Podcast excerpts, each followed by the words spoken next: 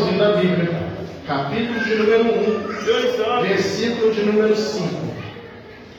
Livro de 1 João, capítulo de número 1, versículo de número 5. Aleluia. Os irmãos acharam? Amém? Todo mundo aqui é aluno de escola dominical, está achando rápido, viu? Isso é bom. Vamos lá. Versículo 5. E esta é a mensagem que dele ouvimos e vos anunciamos: que Deus é luz e não há nele trevas nenhuma. Se dissemos que temos comunhão com ele e andamos em trevas, mentimos e não praticamos a verdade. Mas se andarmos na luz, como ele na luz está, temos comunhão uns com os outros, e o sangue de Cristo, seu Filho, nos purifica de todo pecado. Versículo 8: Se dissermos que não temos pecado, enganamos a nós mesmos e não há verdade em nós. Versículo 9: Se confessamos os nossos pecados, Ele é fiel e justo para nos perdoar os pecados e nos purificar de toda a injustiça. Versículo 10: Se dissermos que não pecamos, fazemos mentiroso e a Sua palavra não está em nós. Podemos sentar a igreja, dando glória a Deus. Eu sei que eu, Deus me tocou uma palavra no meu coração de anunciar que não sou um grande pregador, mas vou fazer aqui um esforço para trazer o que Deus trouxe ao meu coração. E digo de cara que Deus está preenchendo a casa. Aleluia. Aleluia. É, quando, desde quando eu soube que ia pregar, na realidade, até antes de saber que ia pregar, eu já sabia que ia pregar, o Espírito Santo já tinha testificado no meu coração. E eu já estava em conversa com Deus, pedindo a Ele o que, que eu vou trazer para a igreja. O que, que eu vou trazer para a igreja? Eu entendi que não é o que eu quero trazer. E vou usar as palavras do auxiliar Jean, obrigado, meu querido. As palavras do auxiliar Jean, que nos falou aqui que a palavra nem sempre massageia mas às vezes ela nos dá um, uma mudança de rumo. Todos aqui somos templos do Espírito Santo, e eu posso afirmar antes de começar, hoje talvez seja noite de reforma no templo. Quando nós lemos essa passagem em 1 João, nós entendemos que Deus gosta de pessoas que tomam decisões. Deus gosta de pessoas que tomam posicionamento. Josué declara: Eu e minha casa serviremos ao Senhor. E é tão bonito nós falarmos isso. Eu e minha casa serviremos ao Senhor, entendendo o funcionamento com Deus. Mas Deus ama ainda mais quando nós somos sinceros em assumir culpa. Porque o que eu quero dizer para vocês nessa noite, nós estamos estudando na escola dominical sobre as sutilezas do inimigo na nossa vida contra a igreja, e hoje eu vou trazer para vocês aqui a primeira sutileza que o diabo trouxe para o coração do homem. Vamos voltar lá para o Éden. Quando Deus procura Adão, ele fala assim, vocês prestem bastante atenção. Quando Deus procura Adão, ele fala assim: Adão, onde está você? Você comeu o fruto da árvore? Ele vai virar e vai dizer assim: o primeiro, a primeira consequência do, do erro foi a mulher que você me deu. Por que, que você comeu? Foi a mulher que você me deu. Quando Deus pergunta a Eva, Eva vai dizer: Foi a serpente que me enganou. Então, o fruto e a dificuldade de assumirmos a nossa culpa começou no Éden. Hoje em dia, até criança, né, quando a gente vê uma criança faz uma bagunça, vai lá, chora, você vai lá, tenta ela. Ela vai lá e acaba falando a verdade assumindo, não, fui eu que quebrei, mãe, fui eu que quebrei, pai. E nesse, nessa questão de culpa, eu ainda meditando, pedindo a Deus como né, poderíamos passar da melhor forma para a igreja, Deus me levou lá em Gênesis, no capítulo de número, número 37. Eu vou dar um passeio na Bíblia aqui, mas eu quero que vocês prestem atenção para entender que nós já vamos chegar no dia de hoje. Quando Jacó manda José, manda José olhar o rebanho, seus irmãos, ele, quando está chegando, os irmãos dele já sabiam. Vocês conhecem a história, que todos são alunos de escola dominical, vocês conhecem a história, os irmãos já sabiam que, que, José tinha uma promessa na vida dele. Que ele já tinha sonhado com os peixes, né, com o sol e a lua, que se abaixavam perante ele. E os irmãos dele já, já começaram a confrontar o argumento deles, porque quem tem promessa sofre perseguição. Então, quem sofre perseguição tem uma promessa de Deus, isso aqui é bíblico desde o início. E quando Maria vê José, já começa o deboche. Vem lá o sonhador mor, o maior dos sonhadores, está sonhando tanto que às vezes tá, não está conseguindo nem ficar acordado. Só que eu quero dizer para vocês que eles estavam ali atentando, já pensando em como atacar a de José, como vão tirar esse camarada do meio. E meditando na palavra, eu entendi que o filho mais velho, Rubem, talvez teria a menos pior decisão para tomar. Ele vai virar e falar assim: vamos pegar ele, vamos jogar numa cova. Vamos só jogar na cova, depois eu tiro ele, pego e levo para o nosso pai. E assim foi feito. Rubem pega José, joga na cova. Vocês conhecem a história.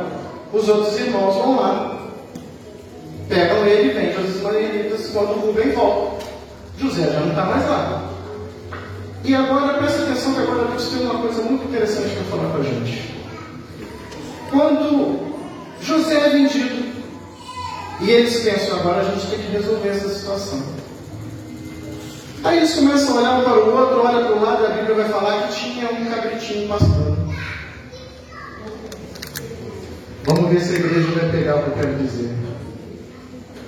Às vezes nós temos algumas dificuldades, debilidades e nós estamos procurando o cabritinho pastando para ser matado e pagar o nosso preço. A gente está matando cabrito no lugar de assumir nossa culpa. A gente está ensanguentando igrejas, ministérios com sangue de cabrito. Eles pegaram o cabrito, mataram o cabrito, pegaram a veste de José, molharam, vocês conhecem a história, entregaram a José, entregaram a Jacó, levaram até o pai, e o pai chorou pelo sangue de um cabrito. Naquela época ele ia ter DNA, ia ter facilidade para poder entender né, que não se tratava ali de José. Ficaram com a capa dele, mataram e ensanguentaram. Sabe o que eu quero dizer para nós, igreja? Isso bate primeiro em mim, porque eu sou o pior. Eu sou o que mais precisa melhorar. Estamos trocando muita coisa e arrumando cabrito para pagar pelos nossos erros. Quando, nós, quando é levado a túnica de José até Jacó, Jacó ainda vai levar um outro, um outro pado. Uma besta fera comeu o meu filho e matou. Hoje, talvez, quando você chega para alguém e fala, ah, eu não estou conseguindo ser dizimista, ele não vai falar, eu estou com falta de fé, ele vai falar assim, é uma crise, pastor. Hoje vai falar, eu não posso na igreja ao trabalho. Aí eu vou fazer uma pergunta.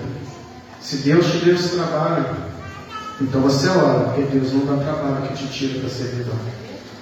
Deus não te dá trabalho para que você não esteja presente na obra de Deus. Ora, testifica, mas não põe cabrito no seu trabalho.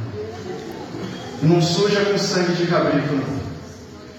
Há uma das maiores dificuldades que nós temos hoje, além do que eu passei desde o início, a primeira consequência da queda, que foi a omissão perante Deus em colocar que não vai assumir a própria culpa. Eu quero dizer que foi o que nós vimos, lemos aqui no versículo 9. Se confessarmos os nossos pecados, nós tivemos uma ovelha que desceu do céu, como um abatedor, para não só tirar, não só tampar com o sangue do cabrito, mas para arrancar, arrancar, arrancar aquilo que te tira da presença do Senhor, arrancar aquilo que é necessário arrancar esse sangue de ou a besta fera que está te incomodando a servir a Deus. Eu sei que às vezes está sendo difícil glorificar, porque quando eu recebi essa palavra, eu cheguei e falei com a Débora antes de casa, Débora, não sei se eu vou conseguir falar isso. E eu estou aqui sentado e Deus está testificando. Fala para minha igreja, fala para minha igreja, fala para minha igreja, porque o sangue do Cordeiro tem mais valor. O sangue do Cordeiro tem mais valor. O sangue do Cordeiro é o que vai tampar, vai remover. Vocês sabem por que isso, igreja? Porque chegou a fome. E quando foram ao Egito, José estava vivo. Cabrito, quando nós matamos e jogamos a culpa em alguém, uma hora aparece. Tentaram esconder uma morte, mas José estava vivo. Voltando ainda para a Bíblia, e agora a gente vai falar de um homem que talvez tenha mais erros do que acertos na balança. Vamos falar aqui de Davi. E Davi, quando Deus apertava, né, sempre ele acabava mostrando aquilo né, que tinha acontecido. E se você analisar o Salmo 38, 32 e 51 você vai ver a diferença daquele que está se encontrando com Deus de uma forma diferente. O Salmo 32 e o Salmo 51 vai falar assim: Davi vai falar, Senhor, me perdoe, Senhor, eu clamo. Sabe por quê? Sabe o que quer dizer de outra maneira? Não é Batisseba, não é o profeta. A culpa é minha, o problema é meu, e quem tem que consertar sou eu. E ó Senhor, não me lance da sua presença por causa do meu erro, mas tenha pela misericórdia de me perdoar. Mais uma vez eu digo, Davi estava no alpendre do palácio. E dali ele vê Batseba. Às vezes nós estamos no alpendre do nosso palácio. Agora eu falo com toda a convicção a pessoa chega na igreja e fala, eu estou com um problema no meu casamento, na minha família, mas está navegando no alpendre do palácio da sua casa. Navegando naquilo que é site de pornografia, naquilo que vai importar.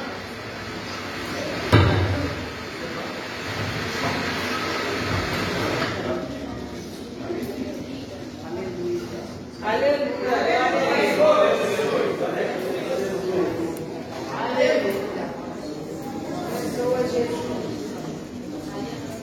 glória, aleluia.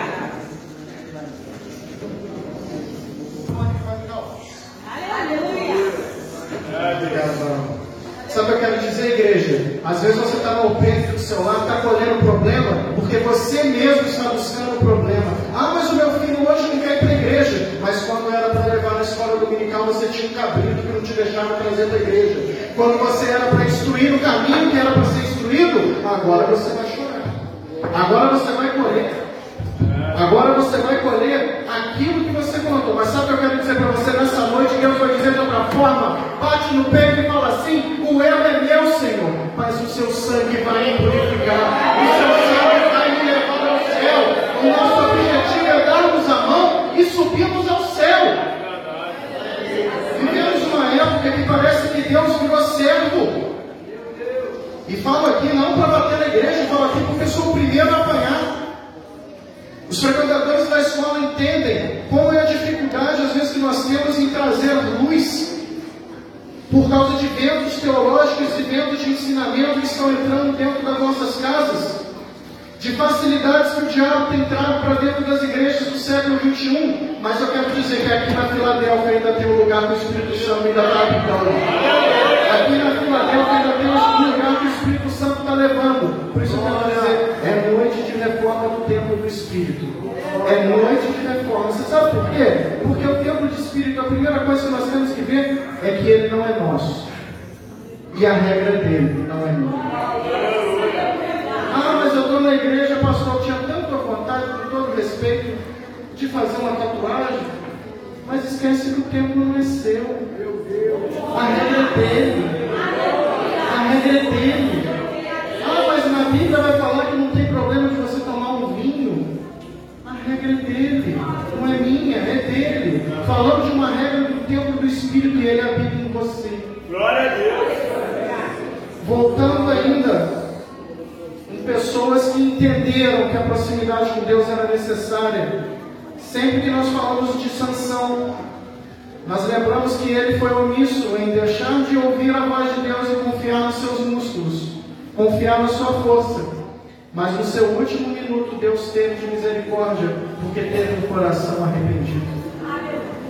E nós hoje podemos ter essa graça imerecida tão grande que nos alcança, e às vezes nós não damos tanto valor a ela.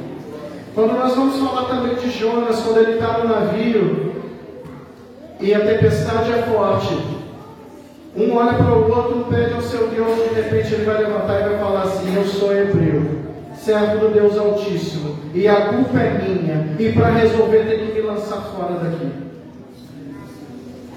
Sabe o que a gente entende disso? São homens que entendem a própria falha, são pessoas que entendem a própria debilidade.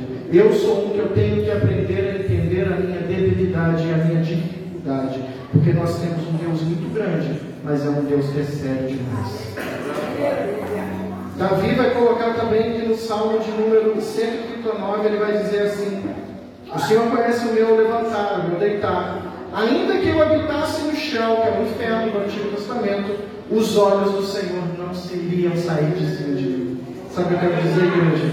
Noite de entendermos a importância da palavra de Deus. Nós estamos falando aqui sobre EBD, não é só o departamento da escola bíblica dominical. A escola bíblica dominical é palavra de Deus. Nós vemos aqui justificar e falar sobre palavra de Deus. E aquilo que vai trazer a verdade e vai te libertar é a palavra de Deus.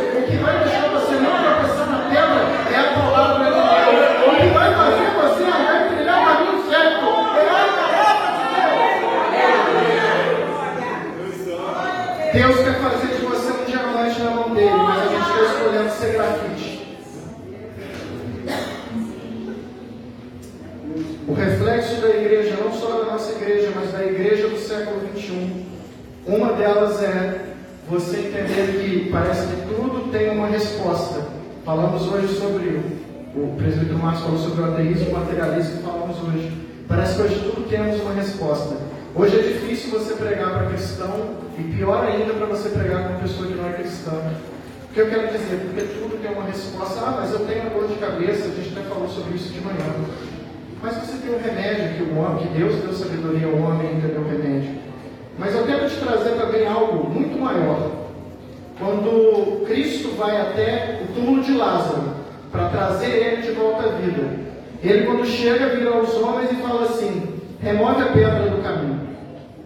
Agora vamos analisar o texto. Como uma pessoa que está indo ressuscitar outra tem dificuldade para remover uma pedra?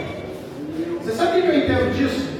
Cristo nessa noite veio te falar assim: até onde a mão do homem vir, você vai. Mas o sobrenatural de Deus é com ele. O especialista é ele. Aquele que vai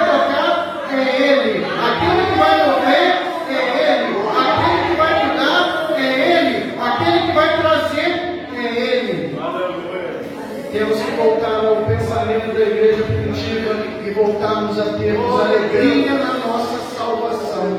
Hoje, é, quero dizer que ainda nós temos essa dificuldade muitas vezes de reconhecer a nossa debilidade, fragilidade perante ao que é Deus. Nós também temos uma dificuldade, às vezes achamos que por sermos cristãos, por sermos irmãos em Cristo, nós vivemos com um aplicativo cristão, para falar mais moderno. Hoje eu venho, visto meu aplicativo cristão, estou aqui, saio e volto a ser o que eu era. Porque nós sempre falamos assim: Deus aceita da forma que você veio, mas a primeira coisa que Ele faz é te mudar.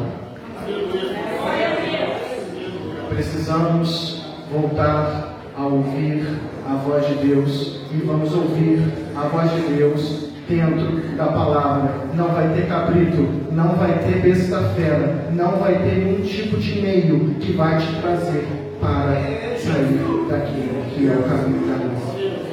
Eu quero dizer para você, irmãos, grandes são as dificuldades daqueles que tentam lutar contra o pecado no mundo.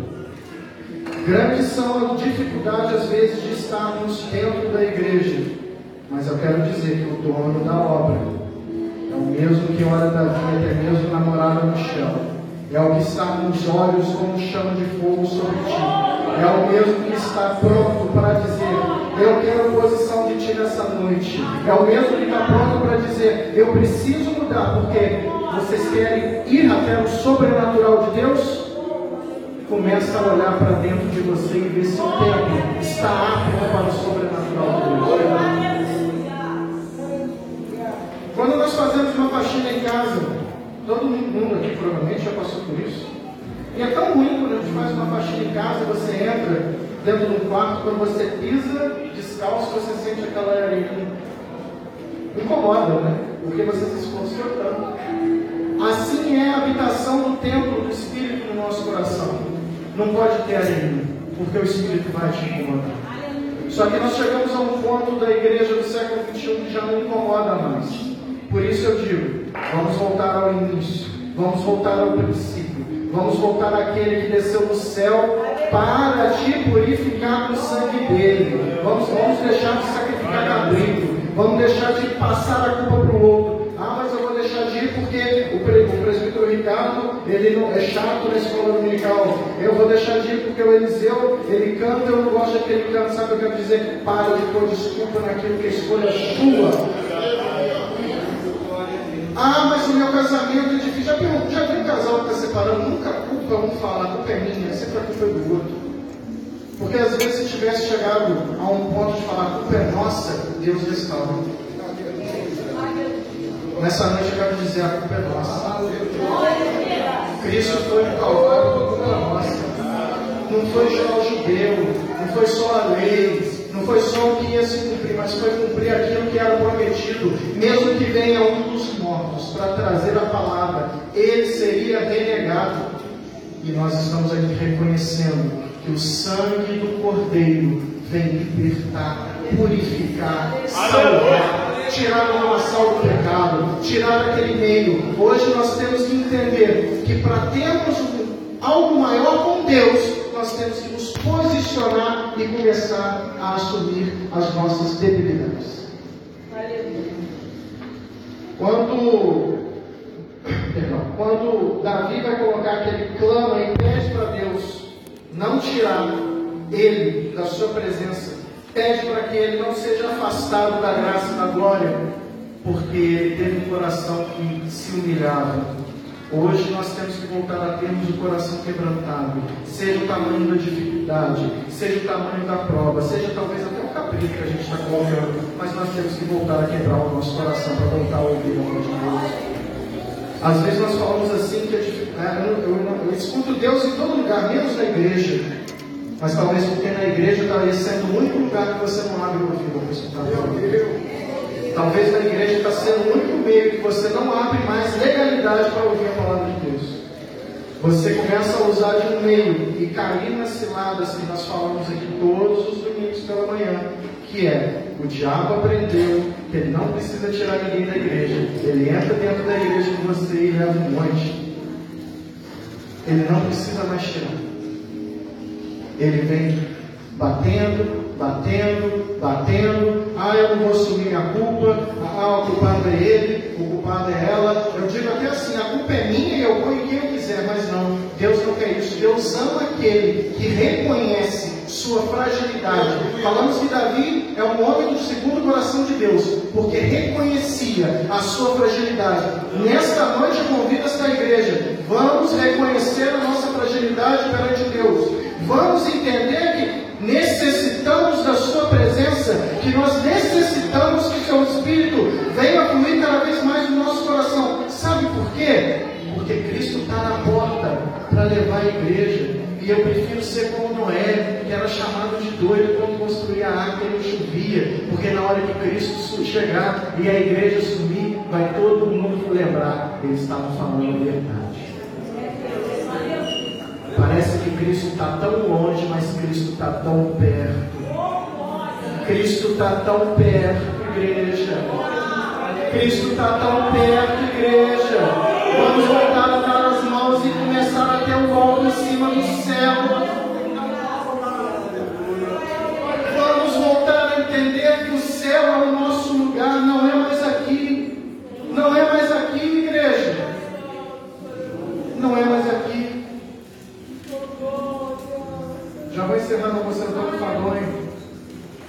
Entendemos que herdamos este pecado, herdamos as falhas do ego, mas ganhamos uma graça na cruz, uma graça que não merecíamos, mas pela honra, glória, eternidade e poder. Falamos sobre a paz que excede todo conhecimento, mas falamos de um amor que não tem dimensão para te perdoar e para te levar para o céu, e para fazer mudança de vida, e para fazer você restaurar família, e para restaurar casamento, e para restaurar até mesmo as escolhas que você cometeu de errado. Mas Deus tem o poder para restaurar e mudar. O culto nada mais é que um reflexo da sua vida, igreja. O culto é um reflexo da sua vida. Adore, não só como adora dentro da igreja, adore lá fora. Glorifique, não só aqui dentro, glorifique lá fora. Precisamos de emissários da palavra de Deus. Precisamos de mostrar que estamos fazendo a diferença. Precisamos mostrar que o tempo é chegado e que Cristo está à porta. Deus para esperar a sua noiva. E é sabe para quê? Para te levar céu. Aleluia. Ali não vai ter sangue de cabrito. Não vai ter besta-feira para dar desculpa. Não vai ter nada para você tentar achar que é o meio. Você não vai colher fruto de, de você não vai colher fruto de besta-fera, porque você vai entender que eu falo a verdade. Senhor, eu vou assumir meu erro. Senhor, eu quero misericórdia. Senhor, se um dia eu levantei, tenha a mesma fé de quando você levantou a mão para aceitar Jesus e entender que nós precisamos mudar todos os dias. É uma batalha diária, não é mesmo? É uma batalha que nós só vamos conseguir com a presença do Espírito Santo de Deus. E eu aqui, sem mais, eu encerro a minha oportunidade pedindo e glorificando que o Espírito Santo de Deus venha preencher cada coração deste lugar, assim como tem preenchido esta igreja, que preenche estas famílias, que preenche cada espacinho do tempo que está dentro do coração.